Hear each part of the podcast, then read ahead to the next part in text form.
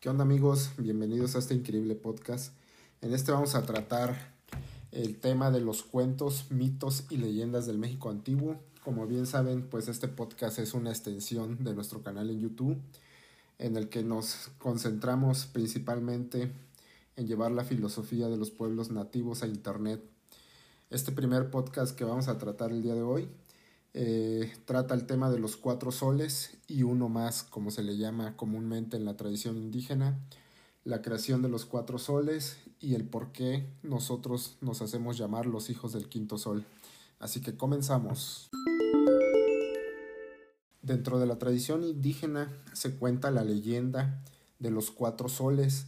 Esta leyenda realmente tiene mucho de ciencia porque nos habla de las etapas que tuvo la Tierra, las etapas que pasó la Tierra para su formación. Y bueno, miren, ahí les va. Dice, al principio de todo solo existía el gran hacedor y la gran madre hacedora.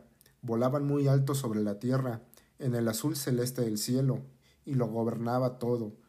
Sucedió un día que el padre hacedor se le cayó un cuchillo, un cuchillo de obsidiana verde. Al tocar la tierra nacieron mil seiscientos dioses, y estos ocuparon todo el mundo. Los más fuertes de todos fueron cuatro hermanos, Huitzilopochtli, llamado también Colibrí del Sur, Tezcatlipoca, el espejo humeante, Quetzalcoatl, la serpiente emplumada y Tlaloc, aquel que permite brotar las plantas. Esto es muy interesante debido a que en las fases de la creación de la Tierra, eh, recordemos que la Tierra se creó por el choque de estrellas, ¿no? Que es lo que menciona aquí, eh, cuando al gran padre hacedor se le cayó un cuchillo de obsidiana, ¿no? Ese choque que se conoce cuando chocó el planeta Tierra con otro planeta más o menos de la talla de Marte. Este planeta se le llamaba Teia. Y bueno, este choque es muy conocido como uno de los efectos más importantes para la creación de nuestro planeta y de la Luna. Eh, se dice que nacieron 1600 dioses que ocuparon todo el mundo, de los cuales hubo, cuatro principales, ¿no? Pues estos 1600 dioses tienen que ver con el tema de todas las bacterias que se generaron en la creación del universo, ¿no? Bueno, más bien en la creación de la Tierra. Y bueno, los cuatro, eh, por decir, deidades principales, que es Huitzilopochtli, Tezcatlipoca, Quetzalcóatl y pues tiene que ver con los cuatro elementos principales de, que tiene el planeta, ¿no? Huitzilopochtli fue el dios del calor y del fuego y gobernó el sur. El norte perteneció a Tezcatlipoca, dios del frío, de la noche, de la muerte y de la guerra. En el este residió Tlaloc, la deidad del agua, de las cosechas, de la fertilidad y de la juventud. Y finalmente al oeste Perteneció al más sabio de ellos, a la blanca serpiente emplumada, al Dios de la vida y de la luz. Pero muy pronto los hermanos olvidaron de las leyes de la concordia y del amor fraternal, y nació entre ellos el odio y el rencor. Durante muchos siglos lucharon uno contra el otro. Siempre uno de ellos ganaba, destruía todo lo que el otro había edificado antes. Vean qué increíble amigos eh, el mensaje que nos están dando, un mensaje completamente científico. Los hermanos se olvidaron de las leyes, de la concordia y del amor fraternal. ¿Quiénes eran estos hermanos? Pues era Tlaloc, Quetzalcoatl, eh, Tezcatlipoca y Huitzilopochtli, que no es otra cosa más que la representación de los elementos, los elementos eh, principales o químicos del planeta, ¿no? Entonces, ¿qué quiere decir? Que todos estos elementos, en realidad lo que hacían, pues era estar eh, peleando entre ellos, ¿no? Era una un, proceso químico que tenía el planeta. Así, lo primero que sucedió fue que las pesadas nubes de la nieve cubrieron el sol, y el cruel invierno arruinó todo el mundo. Luego se levantó un espantoso aire que barrió con todo lo que vivía en el mundo. Pero como si todo esto no hubiera sido suficiente, la tercera destrucción la propició el fuego. En el cielo, apareció el fulgurante disco del sol, y sus rayos calentaron hasta el rojo vivo la desdicha de la tierra. Desde la cima de las montañas brotaron lenguas incandescentes, fogosas y rojas que se levantaban hasta el sol. La tierra se convirtió en un ardiente infierno, y de nuevo se acabó todo, y por fin llegó la cuarta calamidad. Del cielo empezaron a caer interminables chorros de agua. Estas abrió paso dentro de las entrañas de la tierra y se salió en los mares. Sobre las espumosas y turbias olas colgaban las pesadas y negras nubes que se tragaban el sol, la luna y las estrellas. Vean qué interesante es este fragmento, amigos. De lo que nos habla es de todas las etapas que pasó la Tierra para crearse. Recordemos que la Tierra al momento de, de su creación era una gran bola de fuego. Eh, después el choque de meteoritos que trajo el agua, eh, pues prácticamente la enfrió y la inundó, ¿no?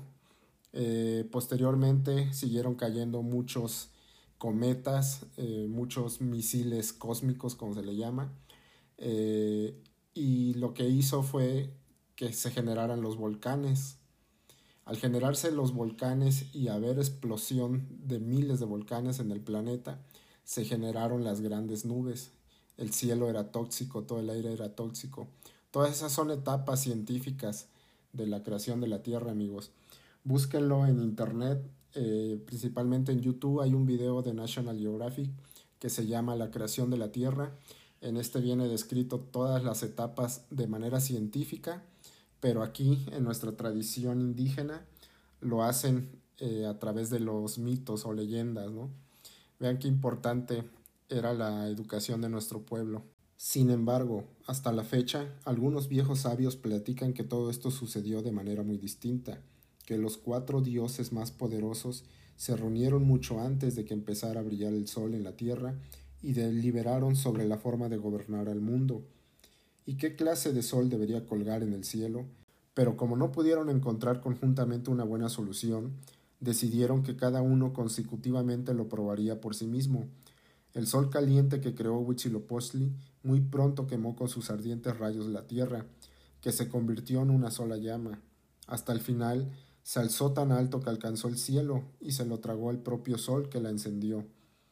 Durante el sol azul que creó la deidad Tlaloc, se convirtió en un enorme diluvio que al final hundió hasta el mismo sol. Pareciera que iba a ganar Quetzalcoatl, ya que su sol era claro y caliente. La tierra no sufrió ni frío ni calor, tampoco la amenazaban caudalosos flujos de agua, pero de repente se levantó un fuerte viento que se transformó luego en huracán y se llevó al mismo sol a regiones muy lejanas. Esto fue el trabajo de Tezcatlipoca, que quiso instalar el gobierno del Sol Negro, el Sol de Jaguares, y así sucedió Apenas los rayos del sol negro inundaron la tierra, inmediatamente los jaguares ocuparon el mundo y arrasaron con todo lo vivo. Su última víctima fue el propio sol negro. Como haya sido, algo sí era seguro. Las deidades se encontraban en una negra oscuridad y en un desagradable frío que penetraba todo a su paso. Muy pronto entendieron que esperarían en vano el amargo amanecer, así que finalmente se reunieron en su residencia en Teotihuacán para con calma, prudencia, decidir qué harían más adelante. A la reunión también invitaron a los dioses que nacieron del cuchillo de obsidiana, porque no eran tan poderosos como los cuatro hermanos que gobernaron el mundo. Quetzalcoatl, la gran serpiente emplumada, subió primero a la gran pirámide del sol, cuyas paredes se ahogaban en la profunda oscuridad y pronunció con su sonora y clara voz lo siguiente. Hermanos míos, ya basta de combates, de discordias, de desacuerdos y de peleas. Cuatro veces ha perecido todo lo vivo sobre la tierra, ya es tiempo de que sobre el cielo aparezca un nuevo sol, el quinto y último sol, para que alumbre la tierra y la acaricie con sus calientes rayos. Parece que con la fuerza bruta no lograremos nada, así que habrá necesidad de nuestros sacrificios. De repente, todos fijaron sus ojos en Quetzalcoatl y con cierto miedo esperaban las siguientes palabras. Uno de nosotros debe sacrificarse, continuó la serpiente emplumada. Se lanzará las llamas del fuego vivo y luego subirá al cielo como nuevo y vivificante sol. Hermanos, ¿quién de todos se sacrificará por nosotros? Se hizo un profundo silencio Ninguna de las deidades tenía el deseo de lanzarse al fuego, aunque sabía que no les haría ningún daño. Al final, uno de ellos se armó de valor Ante la asamblea se levantó el joven y apuesto Tecusitecat. Miró arrogante a su alrededor y gritó Será para mí un gran honor subir al cielo. Permítame entonces que los abandone. Las deidades restantes se sintieron secretamente descansados, ya que no tendrían que sacrificarse. Tecusitecat se empezó a contonear orgulloso en su atuendo de precioso plumaje, adornado ricamente con oro y piedras preciosas. En verdad, de buen modo, ¿quieres sacrificarte por nosotros? le preguntó Quetzalcoatl. Sí, yo soy el único de todos ustedes, y Tecusitecat hizo un mal gesto. Si me lo permiten, yo también quisiera saltar al fuego y convertirme en sol. Se oyó de repente una voz lejana desde atrás. Todos voltearon, y en la última fila, hasta la orilla, se acurrucaban a Nahuanzin. Un desventurado, no tenía ni fuerza, ni tampoco poder, carecía de belleza y de majestuosidad. Su enjuto y flaco cuerpo estaba cubierto de úlceras. Seré muy feliz si puedo ayudar al mundo y a ustedes. Reciban por favor también mi sacrificio, dijo Nanahuanzin y bajó la vista. se carcajeó con desprecio Tecusiteca. Tú, un desventurado, quiere encender el sol, si ni siquiera puede alguien mirar tu cara. Calla, gritó Quetzalcoatl enojado. El sacrificio es sacrificio, y ante él es necesario inclinarse y ofrecer las consideraciones y no burlarse. Nadie tiene el derecho de hacerlo, tampoco tú. Así que finalmente los dioses en Teotihuacán aceptaron el prometido sacrificio. Todos esperaban con ansiedad que ya terminara el largo invierno, la oscuridad y las inundaciones. No tardó mucho Tecusitecat y Nanahuanzin trajeron sus ofrendas de sacrificio. El primero ofrendó las preciosas plumas de pájaro de Quetzal, el oro y las piedras preciosas. El pobre Nanahuanzin ofreció lo que tenía a la mano, un fino tejido de hojas de agave. Con el mimbre tejió un cobertizo y al frente encendió el fuego. Luego ambos se retiraron y esperaron tres días para que llegara el momento del sacrificio. El cuarto día, en la esplanada teotihuacana, empezó a arder el fuego. Tecusitecac se vistió cuidadosamente con su hermoso traje de plumas, se colocó una diadema de oro sobre la frente, y así, ataviado salió. Nanahuanzin se colocó sobre el pecho los adornos de paja de maíz, adornó su cabeza con una diadema de corteza de árbol, y sobre los hombros se colgó una burda capa de hilos de agave. Ambas deidades se presentaron luego en la asamblea, frente a sus compañeros. Tecusiteca no miró ni a la izquierda ni a la derecha. El mundo para él ya no existía con los ojos fijos en la llamarada, corrió a su destino. Salta, bueno, ya salta, se oyó por todas partes. Pero ¿qué pasó? Tecusitecal de repente disminuyó su carrera. Parecía que sus pies no le obedecían. Al final se detuvo totalmente. Ni siquiera alcanzó a llegar al fuego. Agachó su cabeza y volteó hacia atrás. Cuando vio las sonrisas de desprecio y oyó las palabras de burla, de nuevo comenzó la carrera, pero al sentir las calientes y quemantes llamas que se alzaban a lo alto, de nuevo se detuvo y escondió su cara entre las palmas de sus manos. Largo, cobarde. Retumbaron las palabras sobre la cabeza de Quetzalcoatl. No eres digno de sacrificarte por los demás. Y las miradas se centraron en Anahuanzin. En ese instante, Tecusitecal recobró de nuevo las fuerzas, y por tercera vez corrió hacia el fuego. Cuando estaba a un paso de las llamas, se echó a tierra y gimió tanto que las rocas estallaron. Salta tú al fuego. gritaron las deidades a Nanahuanzin. Este no titubió ni por momento y se lanzó al fuego. Se oyó un fuerte estruendo. Las chispas saltaron por todos lados y Nanahuanzin de repente desapareció de la vista de todos.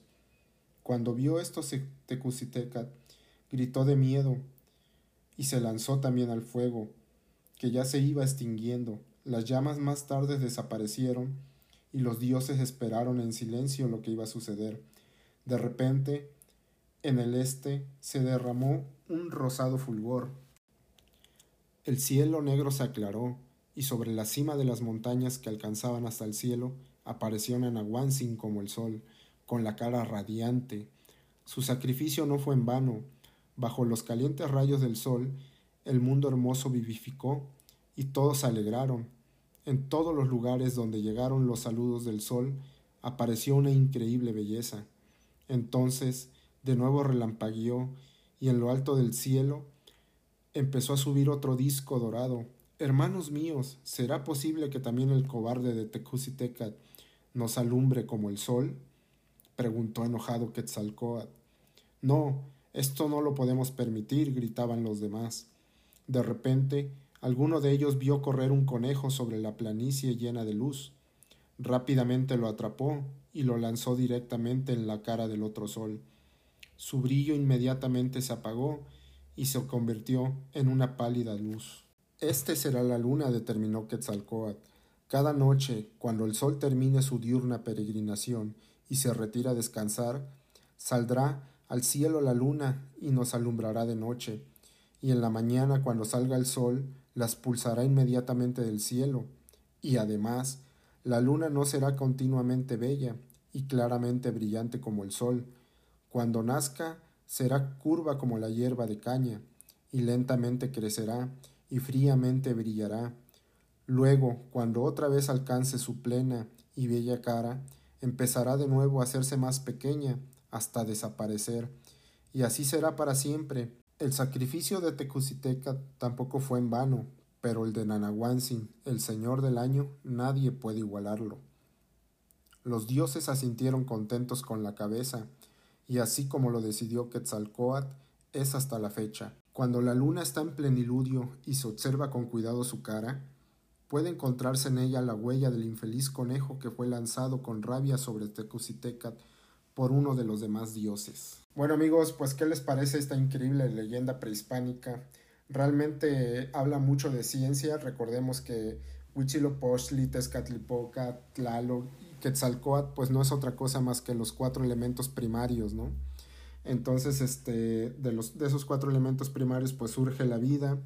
Eh, los demás, las demás 1600 deidades que se crearon al momento del choque, pues son las bacterias, que también son parte de la vida, que generaron la vida humana. Y bueno, pues este, hasta aquí este podcast amigos, espero les haya gustado.